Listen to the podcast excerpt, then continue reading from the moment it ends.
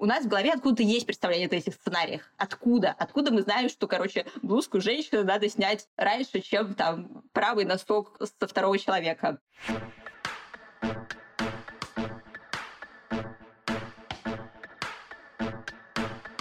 Нормально же общались.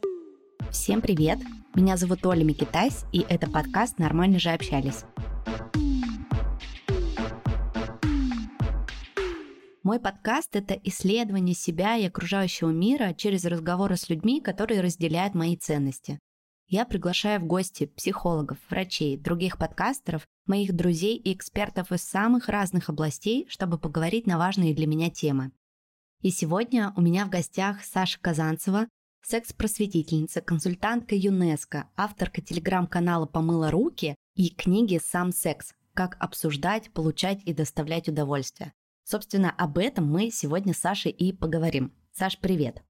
Привет! Спасибо большое, что ты пришла ко мне в гости. Я буду очень рада с тобой поговорить на тему секса. Знаю, что ты в этом, ну, супер профи и много чем можешь поделиться. Класс, я тоже очень рада, что у нас будет такое болтание. Спасибо, что пригласила. Да, но сначала давай попросим наших слушателей подписаться на подкаст на той платформе, где вы его, собственно, слушаете, оставить комментарий. Мы также есть э, в аудиоформате на YouTube. Там комментарии оставлять легче всего. Я на все отвечаю, все читаю. А еще можно поддержать подкасты меня отметкой в сторис. Погнали!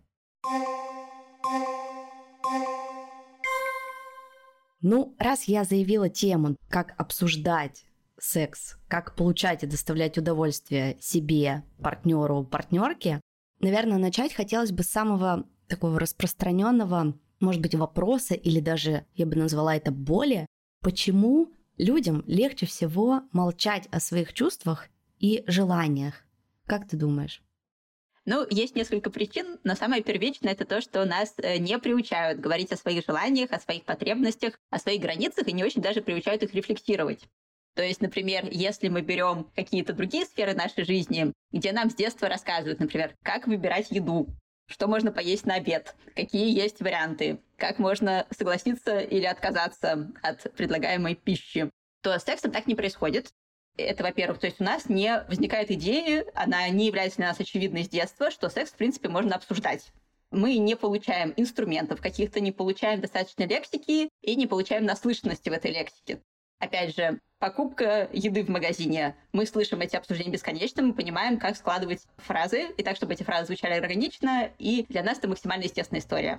Но когда мы начинаем говорить про секс, мы можем выучить все слова, очень классно подготовиться, а потом начинаем говорить «Слушай, мне бы очень хотелось, чтобы ты полоскала меня в районе периниума». Или «Мне хочется реализовать такую фантазию, что, короче говоря, как будто не знаю, мы с тобой работаем на одной работе, и мы заперлись там в пасовке в тайне от всех, и это все такой наш большой секрет. Ну, в общем, когда мы начинаем это говорить, нам может показаться, что это звучит кринжово. Особенно, знаешь что, я хотела тебе сразу задать вопрос, и я думаю, тут слушатели нас тоже уже такие начали слушать, и мне вот 33 года, и я не знаю, что такое периниум. Знаешь, просвети. О, перениум — это прикольная штучка такая. Это в промежности у нас у всех. Что бы у вас ни происходило в промежности, перениум у вас есть. Он находится у вас либо между вульвой и анусом, либо между мошонкой и анусом, в зависимости от того, как дела обстоят с анатомией. Этот участок, он у многих людей достаточно чувствительный. Зависит как чувствительность любого участка промежности от индивидуального расположения нервных окончаний. У всех у нас по-разному немножко расположены нервные окончания в промежности. Не бывает людей, у которых все прям идентично-идентично так же, как с отпечатками пальцев. Но вот может оказаться так, что приятное щекотание или ласкание языком, пальцами или чем-нибудь еще периниума может вам зайти. Если вы подозреваете у себя такую штуку, то вы можете проверить. А может быть, вы уже обнаружили, но не знали, как это называется. Вот теперь знаете. Спасибо, Саш. Давай, погнали дальше. Так вот, наслышанности у нас нет. То есть э, мы вот эти слова все можем прекрасно выучить, собрали их фразы, произнесли, и кажется нам, что это звучит странно окажется нам, потому что странно, это значит в нашем случае непривычно. И привычки у нас действительно каким-то фразам, описывающим секс, наши желания в сексе, наши ограничения в сексе. У нас к этим фразам привычки нет, потому что мы не слушаем с утра до вечера. Мы не слушаем, как обсуждают секс наши знакомые. Мы, может быть, что-то видели в кино, разной степени качества кино, но не всегда это как-то сопоставимо с жизнью, и не всегда это то, что хочется к себе непосредственно в собственный опыт внести. И поэтому, когда мы эту фразу произносим, мы думаем, боже мой, так же никто не говорит. И мы действительно не знаем, говорит так кто-то или не говорит. Может, все так говорят, просто с закрытыми дверями. А может, действительно никто так не говорит. И что тогда? Боже мой. А столько напряжения у нас вокруг этого возникает, потому что тема секса, она еще и стигматизирована. То есть она такая стыдненькая. Многие с детства знают, что обсуждать секс, говорить про мастурбацию, говорить про письки и про сиськи — это очень стыдно. Очень стыдно, неприлично. И даже когда мы выросли уже, мы такие взрослые, осознанные люди, мы такие, да, надо обсуждать секс, надо обсуждать удовольствие с партнером. Это такая полезная практика. Все равно эта идея сидит у нас у всех, у меня тоже сидит, несмотря на то, что я работаю с темой секса. И дальше мы с ней пытаемся как-то обойтись и справиться с разной степенью успешности, с переменным, может быть, какими-то достижениями. Вот. Всем нам удачи в этом большом пути. Ты сказал, да, что тебе тоже иногда бывает стыдненько. А сколько вообще ты лет в секс-просвете, да, как давно ты этим занимаешься? И помнишь э, ли вот ты вот свои первые вот эти шаги, когда ты начинала изучать тему секса, и, может быть, что тебе помогло говорить об этом открыто. У тебя огромный телеграм-канал, ты постоянно везде выступаешь. Ты консультантка ЮНЕСКО, вау, офигеть. Но не всегда же это было так. Помнишь свои первые шаги? Да, знаете что, начну со стороны. Я люблю косметосик и часто читаю бьюти-блоги. И самым заезженным приемом бьюти-индустрии, когда запускают новую линейку, считается, когда создатели говорят, самым заезженным таким сторителлинг приемом я не могла или я не мог найти нормальную косметику, и поэтому сделал свою. И так э, звучит, в общем, сторителлинг каждого второго бренда, и все над этим очень потешаются. Это такой косметосный мемчик. И у меня очень похожий мемчик, потому что меня тема секса заинтересовала с детства. Когда я поняла, что это какая-то запретная тема, у меня была в детстве книжка по половому просвещению, а может быть, она даже называлась «Энциклопедия сексуального просвещения для детей и подростков». Мне кажется, она у многих была в начале 90-х, такая желтенькая, где сидит двое голых детишек на обложке. А внутри там всякие картинки. И картинки, как голые люди занимаются пенис-вагинальным сексом. Схематично очень. И рассказы, откуда дети берутся. В общем, такие всякие истории. И я прочитала все это и подумала, очень странное, конечно, дело. И дальше, поскольку я росла в 90-е, вокруг меня существовала газета Info и ей подобное, то Обожаю. тема секса все время присутствовала. Да, да, источник сексуального просвещения который мы, ну, наверное, не заслужили, но который с нами случился и откомпостировал нам мозги определенным образом. Которые нам достались, собственно. Я просто помню, я всегда, знаешь, вот в любой туалет зайдешь к знакомым своих родителей, и там все время сбоку лежат газетки, которые журнальчики, а сверху прикрыты каким-нибудь томиком книжки, знаешь, какой-нибудь классикой. И ты вот эту классику поднимаешь, потом еще пару газеток поднимаешь, и там вот самое интересное, спид-инфо. Я помню, у меня эти детские воспоминания до сих пор сохранились. Боже мой, это какая-то офигенная метафора чего-то, то, что в туалете лежит томик Толстого, Лермонтова, еще какого-нибудь прекрасного солнца русской литературы, и вот под ним газетки, да, очень хорошо. Пишите в комментариях, чего это метафора, потому что тут определенно нужно додумать еще. В общем, тема секса все время была, и она меня вызывала много тревоги, много тревоги и беспокойства. И, видимо, от того, что вот она какая-то такая тревожащая была, я стала ее как-то изучать на том уровне, на котором могла. Это были статьи про секс в журналах, которые тогда были подростковые журналы, писали про секс была у меня дома где-то на высокой, на дальней полке у родителей стояла энциклопедия сексуальной жизни, какая-то там была информация, уже не помню какая. Был у меня учебник анатомии для вузов, где были подробно изображены гениталии. И я вот рассматривала, прям учила, потому что мне хотелось как-то с этой такой тревожной для меня темой и очень небезопасной как-то освоиться и сделать ее понятной для себя. Типа вот я этого монстрика как-то приручу, и мне будет не стрёмно. И в каком-то смысле я немножко до сих пор в таких отношениях с темой секса. То есть она для меня такая до сих пор тревожная, но я делаю лицо, как будто бы нет. Смотрите, я с этим работаю, вау. Как началось с каналом, просто я хотела делать блог много лет и лежала в этом направлении. А потом в какой-то момент случился плохой день, и я познакомилась как раз с Телеграмом накануне, это был конец 2017 Я такая, все, я сделаю Телеграм-канал. И мне было очень интересно, мне хотелось сделать что-то про тему ЛГБТ, и я просто начала вести канал про лесбийство, я лесбиянка, Я начала вести канал про лесбийство, сделала себе какой-то контент-план, и вот я его пару месяцев вела, а потом написала пост про свой опыт жизни с вагинизмом. У меня было в общем, почти 30 лет я жила с вагинизмом. Мой первый вагинальный секс случился в 30 лет. И написала, после этого ко мне пришел Wonderzine и сказал, боже, какой рассказик, давайте-ка его к нам в виде статьи. А я такая, хорошо, давайте его к вам в виде статьи. Не хотите ли вы еще статью про безопасный лесбийский секс, статью про метанический оргазм и развенчание мифов о метаническом оргазме, инструкцию по э, rubbing у, fingering у, куннилингусу. Они такие, давайте все. И так я вспомнила, как мне интересна тема секса, и начала про нее писать. И пошло-поехало, одно за другое. Но поскольку я человек деятельный, сразу начали образовываться всякие проекты «Now we here». Давай перейдем именно к отношениям вот текущим, да, про партнеров, партнерок. Как нам найти вот этот коннект и открыто научиться обсуждать свои желания с тем, с кем ты спишь, живешь, э, заводишь какие-то отношения, разовые или долгосрочные, с одной стороны, кажется, ну, как бы секс, как будто бы и отношения, они так идеализированы. Типа, ну, все хорошо, но в смысле, зачем нужно еще что-то говорить? Разговоры убьют всю романтику. С другой стороны, как бы другая часть общества говорит, нет, нужно говорить, ваш секс еще станет лучше, краше и вообще прикольней. Я больше как бы из второго лагеря. Но с другой стороны, чуть-чуть там в глубине души где-то думаю, что, а может быть и правда все эти разговоры, ну, по сути, как бы, ну, для чего? Зачем? Когда у вас все хорошо в отношениях между вами, как будто бы вас все устраивает. Зачем разговаривать? Понимаешь, о чем я? Да, это известная дилемма, и, конечно, очень важно, что какой-то идеальный баланс для вашей конкретной пары может найти только ваша конкретная пара и понять, э, в каком объеме вам комфортно разговаривать, в каком объеме дать вместо тому, чтобы все происходило как-то беззвучно и без слов, это может решить только вот конкретный человеческий союз. Мне кажется, очень важно проверять в отношении гипотезы, типа «мне хорошо». Значит ли это, что у нас хорошо партнерке или партнеру? Мне кажется, что у нас идеальные отношения, а другому человеку тоже так кажется. Если мы это проверим, типа, ты считаешь, что у нас тоже идеальные отношения? Есть ли что-то, что ты хотела бы или хотел бы улучшить в наших отношениях? Или человек говорит, блин, да вообще все зашибись, 100 из 100.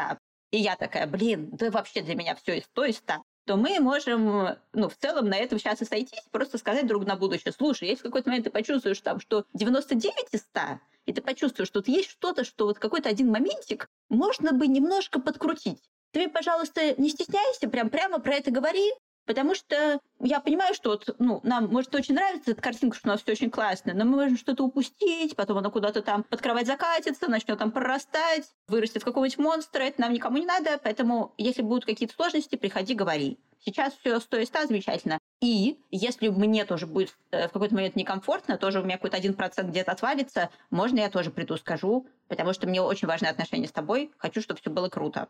Итак, мы проверяем нашу гипотезу. Я сейчас сказала в целом про отношения. Про секс также. В чем сложность с сексом, если мы его сравниваем с отношениями в целом? Про отношения людям тоже говорить сложно. Про отношения нам всем сложно бывает понимать, где наши границы, чего мы хотим. Мы этому учимся от отношений к отношениям в течение жизни. Вот у нас какие-то предыдущие отношения были, может быть, не такие для нас реализующие нас или поддерживающие нас, или, может быть, в чем-то не такие классные, в чем-то здоровские, но в чем-то не такие классные. А вот следующие отношения мы уже какие-то ошибки свои учли или какие-то моменты, где мы, может быть, недостаточно о себе заботились. И вот следующие отношения у нас такие э, уже получше. Мы такие, о, как здорово, как здорово, что я расту и продвигаюсь.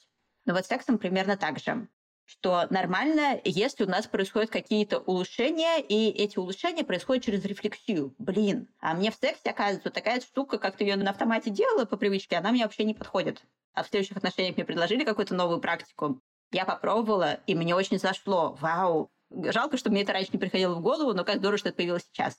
И через разговоры мы можем, во-первых, обозначать, что нам нравится, потому что партнеры и партнерки не всегда читают наши мысли. Мы иногда э, выходим из кровати с новым человеком, сексом позанимавшись, и думаем, ну, такой себе секс был не очень. Но в целом, как правило, не очень секс – это секс, который был недостаточно прокоммуницирован заранее. Не всегда. Бывают просто небережные люди, которые им говори, не говори, они просто не соблюдают наши границы, но мы с такими людьми, в общем, не одобряем их поведение, не задерживаться никому не рекомендуем. Но в целом, если мы ориентируем друга слышать, то очень важно, чтобы все могли сказать, слушай, мне вот нравится вот так, мне очень нравится, когда ты так вот делаешь, вот это вот просто супер, а вот эта вот практика, вот, наверное, бы, ну, не совсем это мое, вот я бы заменила там на что-то, вот зато вот, вот то мне нравится, вот это третье, десятое и пятое. И, возможно, другой человек тоже скажет, слушай, я вот такую штуку какую-то, что-то делаю по привычке, я не понимаю, я ее что делаю? Я делаю так, потому что я привыкла так или привык? Ну, вообще, почему у нас так в сексе происходит? Потому что иногда мы воспроизводим какие-то паттерны на автомате, потому что у нас есть в голове из масс-культуры представление о каких-то секс-сценариях.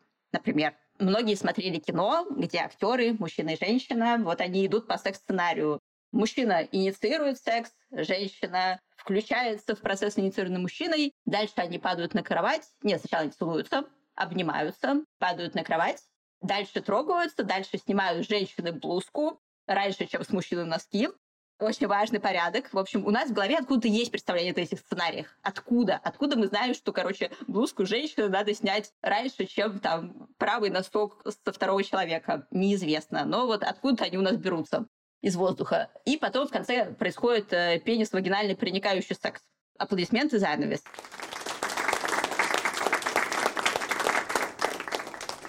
Был ли он достаточно хороший, этот секс? Получили ли там все удовольствие? Было ли это то, чего женщина хотела? Может, она хотела не проникающим сексом заниматься? Может, мужчина там был не настроен на что-то? Ну, неизвестно. Как-то вот так произошло. А если у людей вот в сексе у нас пара гомосексуальная, или там цис-женщина, трансгендер мужчина, у них нет ни одного пениса, что же делают они? Ну, или есть там транспенисы, там немножко другая механика. Ну, то есть, когда мы, во-первых, отличаемся чем-то от этого сценария, либо анатомические, либо нам психологические какие-то секс-практики не очень подходят, которые растиражированы, либо нам, не знаю, не нравится целоваться, что угодно, то мы можем действительно все равно воспроизводить этот сценарий, просто потому что нам кажется, что так вот надо. И на этом моменте, когда мы заметили, что мы делаем что-то не то, возможно, или даже еще не заметили, но предположили, что, возможно, могут лежать наше удовольствие в каких-то других еще плоскостях, мы садимся друг с другом разговариваем. Я не ответила, мне кажется, на вопрос, как этот разговор начать. Я больше рассказывала о том, как может э, работать подводка к этому разговору. Но об этом мы можем поговорить дальше. Подводка, мне кажется, это просто 90% успеха. Ты знаешь, я у тебя в канале видела подборку опросников для пар. Мне показалось, что это очень крутая идея, чтобы узнать о желаниях, собственно, второй стороны, а можешь чуть подробнее про это рассказать, да, и почему это круто? А ты пробовала проходить для себя какие-то из этих опросников? Нет, я еще не пробовала, но я очень хочу. Я оставлю ссылку в описании к этому выпуску на этот Сашин пост. Там действительно я посмотрела очень много разных опросников. Хочу пройти, но пока не проходила. У тебя расскажи про свой опыт. Проходила ли ты такие опросники и действительно ли они тебе помогли в коммуникации? Я помню, что мне очень помогло в одном из последних контактов у девушки дома оказалась книжка какая-то что-то типа популярные кинки или что-то вроде того. В общем, энциклопедия кинков. Книжка на инглише. И вот мы просто сели, открыли эту книжку и смотрели, какие бывают кинки. Кинки — это обычная вещь, которой люди стесняются. То есть, например, мне нравится, когда со мной играют, там, не знаю, в мою свинку. Мне нравится, когда со мной играют в то, что там ты главная, а я ничего не понимаю, что происходит. И такие фантазии, они относятся к классу, ну, таких немножко маргинализованных. То есть э, есть какие-то фантазии, которыми нам легко делиться, типа мечтаю, чтобы мы занялись сексом на берегу океана под пальмами. Нормально звучит. Банальщина какая-то. Нормально, ну нормальная пацанская фантазия. Не стыдно. Ух. А бывают вот фантазии какие-то с подвывертом, когда мы хотим пережить чувство стыда, или, может быть, чувство чего-то такого запретного, чего-то, чего быть, короче, как будто не разрешают, а мы все равно это делаем. В общем, такие игровые моменты. И вот этой игры многие стыдятся. И я тоже стыжусь, хотя я очень люблю такие кинковые штуки. И мне очень помогло, что мы просто открыли эту книжку и потыкали. Вот что нам нравится, что не нравится, где у нас точки пересечения есть. И опросники, они могут работать похожим образом. То есть, если, например, мы стесняемся назвать, что нам нравится конкретно, или нам, может быть, не приходит даже в голову, потому что иногда мы не держим у себя в голове вот этот список всех своих «хочу» и «не хочу», и даже, может быть, не очень задумываемся, не очень составляем его в течение жизни, потому что это тоже нужен какой-то определенный уровень подготовки к этой секс-рефлексии, изучения вообще, чего бывает. Потому что, чтобы понять, что я хочу, нужно знать, с чего я выбираю. Если я не знаю, с чего я выбираю, то как бы мне понять сложнее. И вот тут такое меню, в которое мы тыкаем и такие, мне нравится А, Б, С и Д, а тебе? А мне нравится Б, Д и Е. Ну, супер, у нас вот нашлись точки пересечения, давай пробовать это, а дальше разберемся. Давай поговорим еще про три секс-языка. Я знаю про пять языков любви. Узнала из подкаста «Норм», где ты была в гостях, что существует еще три языка секса. Что это за языки такие? Как на них говорить? Как определить вообще, на каком языке говоришь ты, на каком языке говорит твой партнер или партнерка? Мне кажется, что теория языков секса — это офигенская совершенно теория. Мне хочется, чтобы она была такой же популярной, как многие другие психологические теории. Это теория, то есть это не какой-то факт биологический, например. Но это какая-то штука, которая помогает нам немножко структурировать то, что нам известно о мире, то, что нам известно о том, как работают человеческие головы. И, например, популярная теория, помимо теории языков любви, это теория привязанностей. Это тоже теория, но мы вот знаем, что бывает избегающий тип привязанности, бывает еще несколько типов привязанности, и можем тоже благодаря этому как-то лучше понимать себя, обсуждать с психотерапевтом, обсуждать с партнером или партнеркой. Языки секса. Теория Мошера, ученого, 40 лет назад он ее придумал. Есть три, значит, языка секса. Первый — это тактильный. Тактильный — это значит, что нам нравится прикосновение. Мы кайфуем в сексе, когда нас трогают когда мы прикасаемся, когда мы чувствуем структуру кожи, или мы чувствуем влагу. Мы погружаемся в вот этот мир ощущений. Может быть, нас будут даже отвлекать лишние слова какие-то или звуки. Нам просто хочется раствориться вот в этом каком-то тактильном переживании. Следующий язык секса — это так называемый ролевой язык. По названию можно подумать, что это значит играть в ролевые игры, ну, для кого-то действительно может быть так. Но вообще это гораздо более общая история. Это про то, что нам нравится проживать какие-то психологические трипы в голове. То есть если первый язык тактильный, это у нас про тактильные трипы, мы погружаемся в тело, то тут мы погружаемся в нашу голову. И мы проживаем свое какое-то состояние. Мы чувствуем себя, например, очень властной в сексе, или наоборот очень уязвимой, или такой нежной и желанной. В общем, ловим такие эмоциональные приходы и за счет этого кайфуем. И третий язык секса — это язык близости, когда нам важно, что вот этот конкретный человек очень классный, очень для нас здоровски значимый. И вот именно с этим человеком мы вместе что-то делаем. У нас происходит контакт. Вау. Можно подумать, какой язык секса вам больше всего отзывается. И, скорее всего, он будет не один. Потому что, как и в теории языков любви, теория языков любви и теория языков секса не предполагает, что у всех у нас только один какой-то язык, и все другие для нас вообще китайская грамота, мы не понимаем, о чем это, о чем, чего от нас хотят. Ну да, получается, что один превалирующий все равно может быть, один-два превалирующих. Это не всегда так легко померить. Просто эта теория, она нужна тем, кому она может помочь. Если вам вообще кажется про полной фигней, которая не нужна, значит, для вас она не актуальна. Просто если она для вас актуальна, то можно вот на нее опереться. И помочь через нее, кстати, объяснить близкому человеку, что именно вам в сексе хочется. Потому что, возможно, вас там трогают на разные лады, и человек очень тактильный. Но вы не про тактильность, вы хотите, чтобы вам комплименты говорили. Вот мне кажется, что я как-то больше склоняюсь к третьему, про близость, и он у меня как-то больше превалирует. Угу. Интересно. У меня превалирует второй язык, я, короче, не очень тактильная, и тактильность для меня прям очень сильно идет в хвосте. Зато мне очень важно, как я себя чувствую психологически. Мне очень нравятся как раз такие игры с погружением в определенные состояния. Мне нравится все, что мне помогает достичь какого-то вот, да, внутреннего эмоционального состояния определенного, которое для меня ассоциируется с сексом. А язык близости, кстати, для меня самый непонятный. Это очень интересно. Вот каждый раз, когда я встречаю людей достаточно часто, которые говорят, ну вот мой язык кажется язык близости, да. Мне все время очень интересно послушать, как это. Можешь немножко рассказать, как это у тебя?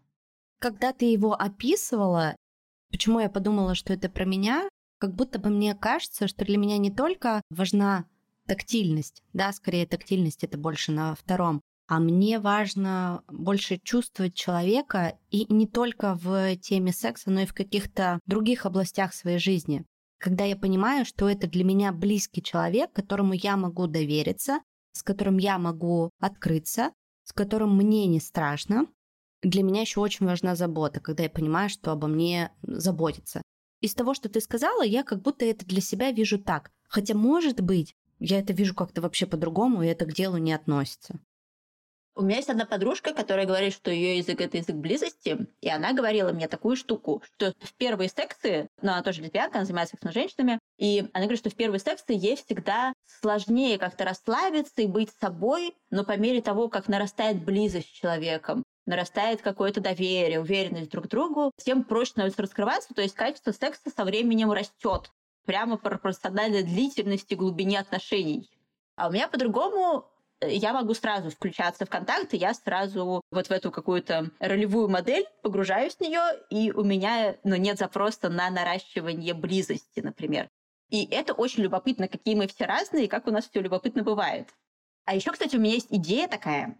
Может быть, это мое эго говорит. Но мне так кажется, что ролевой язык, он как будто самый стигматизированный, что вот говорить мне нравится заниматься сексом, потому что это такие волшебные ощущения. Это как будто бы одобряемо социально говорить, мне нравится заниматься сексом, потому что для меня это проживание близости с партнером. Это тоже как бы социально одобряемо.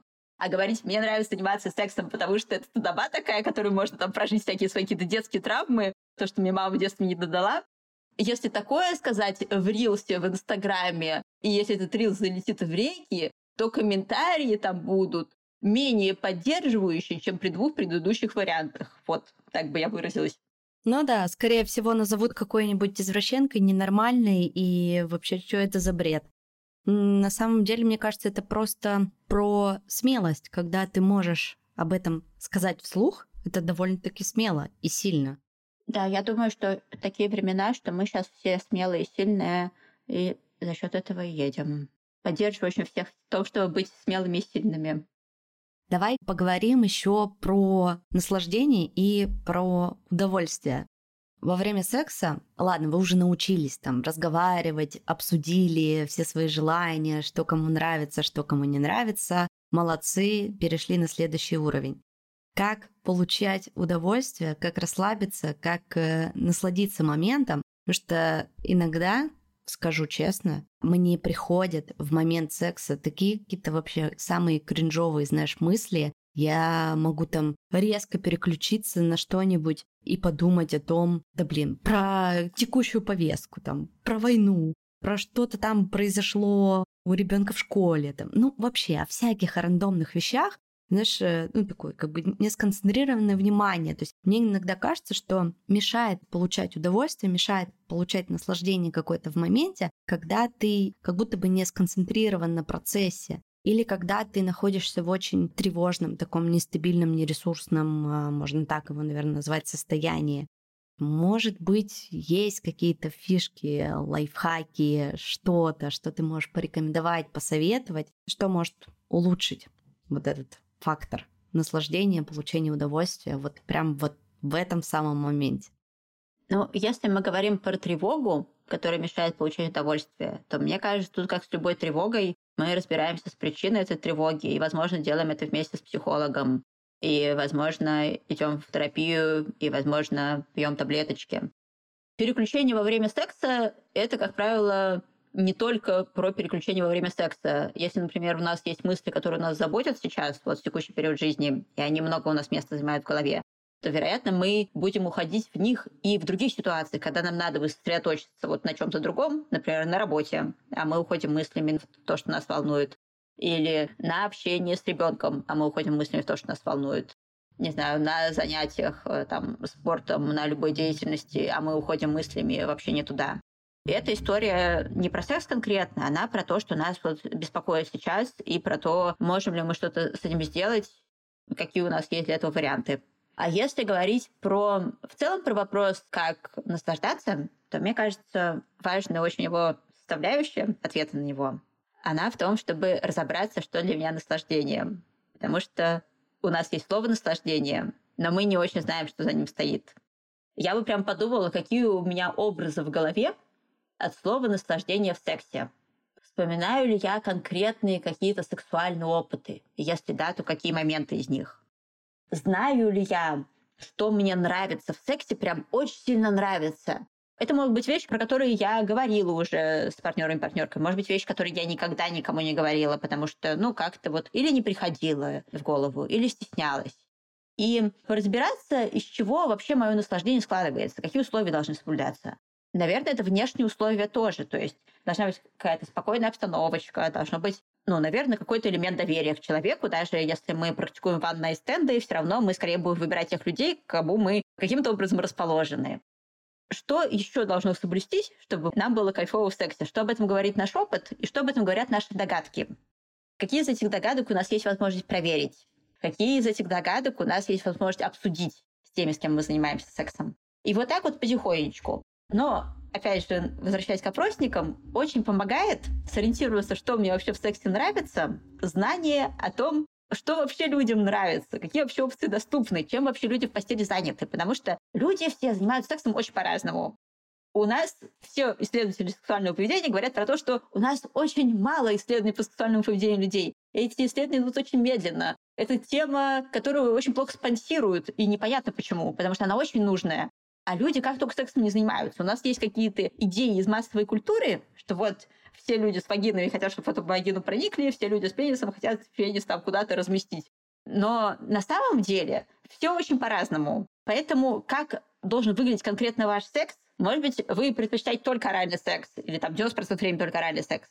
Или вы предпочитаете только непроникающий секс, потому что ваши нервы окончания не расположены так, чтобы вы кайфовали от проникающего. И это нормально. Кто-то кончает от анальной пенетрации. По-моему, 10% людей, согласно статистике, примерно. И это тоже окей. Значит, ваши нервные окончания расположены так. И это не значит, что с вами что-то не в порядке. Супер, что вы разобрались, что вам нравится. Это уже очень много. Дальше осталось это донести до партнера, партнерки. И для себя тоже это как-то валидировать и признать, что да, я такая, или да, я такой, ну и это супер. Согласна с тобой по поводу исследований. Мне вообще кажется, что чем больше различных исследований проводится, чем больше каких-то, ну, даже анонимных опросов проводится в каком-то информационном пространстве, тем это лучше влияет вообще на развитие темы секса, и она становится все менее и менее табуированной. Вот еще у меня вопрос по поводу разговоров, и уже потом будем закругляться, перейдем к следующей теме. Как ты считаешь, есть ли идеальное время для того, чтобы поговорить о сексе? До, во время или после? смотря каковы ваши задачи. Вообще обсуждать секс с новым человеком, с которым мы еще не занимались сексом, рекомендуется до, потому что, скорее всего, даже если мы не хотим обсуждать совсем ничего, а хотим вечеринку сюрпризов, то нам нужно все равно обсудить предохранение. Нам нужно подумать, не находится ли человек в чем-то, может быть, в более уязвимом положении, чем мы. И, например, если мне ни о чем говорить не надо, потому что мне так все супер, я себя офигенно уверенно чувствую, то чувствует ли себя также другой человек? Нужно ли что-то как-то помочь человеку почувствовать себя более уверенно? чтобы у человека потом после секса не было каких-то негативных переживаний, что, может быть, из-за недостатка уверенности или недостатка возможности обозначить свои границы, недостатка надежды на то, что эти границы будут приняты, учтены и окружены всяческим уважением, человек эти границы как-то вот слил и теперь жалеет. То есть, чтобы избежать такой ситуации, очень здорово говорить до начала секса. Даже если мы уже занимаемся сексом 100-500 миллиардов лет вместе, и уже классно друг про друга все знаем, все равно бывает здорово проводить ревизию и проверять, потому что мы все меняемся. В любой сфере жизни мы меняемся. Меняются наши вкусы в еде со временем, меняются наши предпочтения про где жить, меняются наши идеи о чем-то или взгляды на мир. И секс не является какой-то уникальной сферой, где вот все просто замерло и не меняется. Все в нашей жизни меняется, а секс вот как вот нам понравилось когда заниматься, так вот мы до сих пор и едем. Секс тоже такая зона, где у нас происходят изменения, но замечать нам, может быть, их сложнее. Опять же, из-за табуированности, из-за недостаточности пространств, где можно было бы рефлексировать, обсуждать. И мы можем сами себе создавать такие пространства и запускать эти разговоры с партнером-партнеркой, в ходе которых мы будем понимать, что м-м, что-то у нас тут, оказывается, поменялось. А вот давай обсудим, как мы сейчас занимаемся сексом. Вот э, что ты про это думаешь? Как тебе вообще? Есть у тебя какие-то, может быть, новые идеи, новые фантазии? Может быть, какая-то штука, вот мы и так делаем, и вроде так прикольно, но, может быть, уже она и не так нам нужна и важна. Может быть, что-то мы могли бы новенькое попробовать. А что мы новенькое знаем? А заглянем-ка мы вопросник. Или, может быть, у нас были какие-то образы или фантазии, которыми мы вдохновились. И еще я скажу про говорение на стыдные темы. Мне кажется, очень важная история, которую я везде повторяю. Говорить на стыдные темы, которые относятся к сексу, сложно. И хороший прием, который работает, это начинать с того, чтобы называть стыд. Говорить, слушай, я хочу с тобой поговорить на тему, которая для меня достаточно стыдная, И мне еще так стыдно, что она для меня стыдная. Ну, короче, так тупо. Но я понимаю, что поговорить об этом важно, потому что чем больше я про это думаю, тем больше как-то убеждаюсь в том, что правильно, короче, правильно для наших отношений все это обсудить. Я хочу поговорить про секс, и как-то, может быть, мы не так много про это говорили, или про какую-то зону секса конкретную, например, там, про фантазии, или про определенную практику. Но мне сейчас очень уязвимо. Поддержи меня, пожалуйста, в этом разговоре. Мне вообще будет очень приятна твоя поддержка. Если ты посидишь со мной рядом, поддержишь, скажешь, тебе важно меня слышать. И скажешь, что я молодец, что на такие непростые и сложные темы все равно решаюсь и говорю. И я тебе вот хочу вот рассказать всякие свои мысли и буду рада услышать твои. И если ты мне еще такие вопросы позадаешь, это тоже будет супер, потому что, потому что мне поможет. Будет легче так строить весь нарратив. Угу. Слушай, да, интересная практика, что есть признать, да, какую-то свою слабость, неудобство в этом вопросе, сказать о своих чувствах и потом, собственно, задать вопрос. Класс. Никогда не думала об этом именно с этой стороны. Меня есть э, любимые подкасты про секс. К тебе или ко мне, скажи пенис, активное согласие. Еще я одно время слушала секс Мари, и ребята мы потрахались. Но на самом деле мне кажется, что подкастов на тему секса очень мало, и хочется больше тем 18+, больше открытости, больше просветительства. Ну, кстати, не только 18+, мне кажется, что для подростков было бы тоже что-то интересно в виде подкаста также запустить. Ведь чем больше мы будем говорить про секс, тем свободнее и круче мы будем им заниматься. И будем больше получать удовольствие. Если вы давно думаете о создании своего подкаста, возможно, как раз на тему секса, то я с удовольствием вам помогу с его реализацией. Приходите ко мне на личные консультации. В течение двух часов я расскажу вам обо всех фишках создания подкастов и дам пошаговый чек-лист по его производству. Ссылку для записи вы найдете в описании к этому выпуску. Саш, давай напоследок поговорим про секс-просвет. Вообще про тенденции, новые словечки, все, что сейчас э, нового появилось в нашем пространстве. Вдруг ты сейчас нас просветишь и расскажешь что-то новое мне и моим слушателям. Поскольку секс-просвет – одна из сфер человеческой культуры, то тенденции такие же, как и в других э, сферах культурной жизни. Это, например, тенденция на большее значение коммуникации. Коммуникация становится все более и более значимой. Если мы занимаемся коммуникацией, мы крутые. Если мы классно коммуницируем, мы крутые. Вторая тенденция, которую можно назвать, это тенденция к разнообразию, то, что мы называем diversity, уважение к тому, что у всех по-разному, и открытое проговаривание этого, что да, все действительно разные, давайте это признаем. И мне кажется, что эти две штуки, они достаточно сильно связаны, потому что там, где мы признаем, что люди все оказываются устроены не одинаково, не так, как Фрейд говорил в начале 20 века, что вот женщина должна кончать пенетрацию в вагину. Если не кончает, значит, надо вызывать бригаду исправлять. Оказалось впоследствии, что, оказывается, всего лишь 10-15% женщин качают от э, вагинальной пенетрации самой по себе, и всем подходит что-то другое. И у всех еще нервные окончания расположены по-разному, у всех психологические приколы разные. И у всех еще разные сексуальные идентичности, и у всех еще разные-разные какие-то свои жизненные опыты, и кто-то может выбирать вообще не заниматься сексом, и кто-то может э, заниматься сексом с разными партнерами не вступать, например, там, в длительный брак, как раньше было принято и считалось, что правильно только так и никак иначе. И когда мы видим, что люди так по-разному устроены, нам уже никак не подойти к человеку с ожиданием какого-то определенного сценария, что вот сейчас я подойду, познакомлюсь с тобой, возьму тебя за руку. Мы, может быть, сразу пойдем под алтарь, а может быть, э, там, сперва сексом позанимаемся по какой-то определенной программе, пункт А, Б, С, и дальше будем смотреть в сторону фаты и бабочки для жениха, допустим. Сейчас так уже не работает. Там уже нужно подходить и человеку прояснять, какие у тебя взгляды на отношения, чтобы тебе хотелось отношений, какие у тебя взгляды на секс, каким сексом тебе бы хотелось заниматься, а что тебе в сексе точно не подходит, потому что я не хочу нарушить твои границы и сделать что-то, что тебе не подходит. Я бы сюда еще добавила, а какие у тебя политические взгляды? Одна моя подруга остается жить в России, у нее нет постоянного партнера, и она постоянно знакомится на Тиндере, пока он еще не ушел оттуда, в общем-то, не закрылся. И она столкнулась с тем, что она говорит, в определенный момент я поняла, что я вообще боюсь с кем-то знакомиться, с кем-то даже ну, встречаться, потому что, блин, а вдруг он окажется каким чертовым ватником.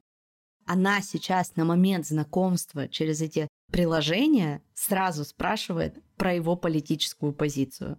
Мне кажется, что в данных реалиях это тоже супер актуальный поинт. Да, это, кстати, очень интересный момент, потому что я сейчас поняла очень много негативных сторон того, чтобы быть ЛГБТК человеком в России, но при этом, если я как ЛГБТ-человек знакомлюсь с ЛГБТ-людьми, последнее, чего я ожидаю, что они с учетом всех э, вот этих людоедских законов зигуют за Путина. Ну, разве что они не Антон Красовский. Сейчас у меня произошла такая рефлексия, что у меня в комьюнити этот вопрос как будто не стоит, а э, среди гетеро людей этот вопрос действительно стоит. Да, это важная, конечно, очень тема. У меня есть книжка, которая называется «Сам секс». Книжка об инклюзивном секс-просвете. Короче, сначала, когда приняли закон о пропаганде, и потом, когда объявили меня инагенткой, то ее как-то подзабанили. И мне кажется, сначала убрали электронную книгу, сейчас она есть только на иностранных площадках типа Амазона и Apple Books. И бумажная версия, по-моему, есть какие-то еще остатки, где-то попадаются у перекупов на Wildberries. Но вообще у книжки было хорошее начало. Она была бестселлером на Литрейсе в категории секс, обогнав Камасутру и Нагоски. Мне кажется, что это совершенно уникальная книжка, не зря она была в лидерах на Литрейсе, потому что там собрана вот эта вся информация по человеческому разнообразию. За пять лет на тот момент моей секс-просветительской работы куча личного опыта разных людей. Я собирала просто миллион человеческих историй с разным-разным опытом. Там много примеров того, как вести секс-диалоги с примерами конкретных фраз, просто скрипты. Можно говорить так, можно сформулировать вот это, такой конструктор. Собираем наш идеальный секс-спич. И в целом рассказ про то, как бывает, как э, практиковать фингеринг, кулинилингус, какие бывают техники. Мне вот этого в подростковом, например, возрасте не хватало, то есть я читаю, что есть такая секс-практика, типа фингеринг, погружение пальцев в вагину или в анус. И что дальше с этими пальцами так делать? Держать, двигать вперед-назад, как, как, что мне дальше делать. В общем, я написала 500 тысяч знаков вот про всякое такое, про разные аспекты занимательства сексом и уважение к тому, какие мы все разные и суперские. Очень круто. Я очень люблю формат книг, и у меня будет последний вопрос. Эта книга подходит для взрослых или для подростков в том числе? Я ее писала как книжку для взрослых. Я ее не задумывала как книжку для подростков, несмотря на то, что подростки — это какая-то часть моей аудитории, и в целом я помню, что я читала там лет в 15-14 вполне уже взрослую литературу, и, наверное, я бы такую книжку могла прочитать. И иногда мне пишут, что вот я дала, типа, там, 15-летнему сыну, или я дала, там, 14-летней дочке, вот, чтобы они как-то прочитали и образовались. Там достаточно большие блоки про принцип согласия, про границы, про то, как э, важно уважать э, себя, чего ты хочешь и не хочешь. И мне кажется, что такая штука, она может быть действительно для подростков важна. Но вот это я говорю, что на усмотрение родителей. Или если вы сами подросток, то на ваше личное усмотрение. Поняла. Спасибо, Саш, тебе большое за наш такой очень классный открытый диалог. Я надеюсь, что нашим слушателям понравился, они смогут взять для себя что-то полезное. А если им не хватило какой-то информации, то они найдут Сашину книгу в тех источниках, где она еще осталась. И я желаю всем секс просвещаться, я желаю больше всем слушать подкастов, читать книг про секс, потому что это действительно огромная часть нашей жизни, и это правда очень важно. Спасибо тебе, Саш. Спасибо большое тебе, Оля, что позвала. Спасибо большое всем, кто послушали. Ссылку на Сашу я оставлю в описании к этому выпуску и на ее телеграм-канал «Помыла руки». Обязательно подписывайтесь, там очень много полезной тоже информации. И подписывайтесь на наш Бусти, чтобы поддерживать меня и подкаст. Подписка начинается от 100 рублей, и все деньги идут на благотворительность. Также в описании к подкасту вы найдете ссылки на все мои социальные сети. Всем пока, услышимся в следующий понедельник.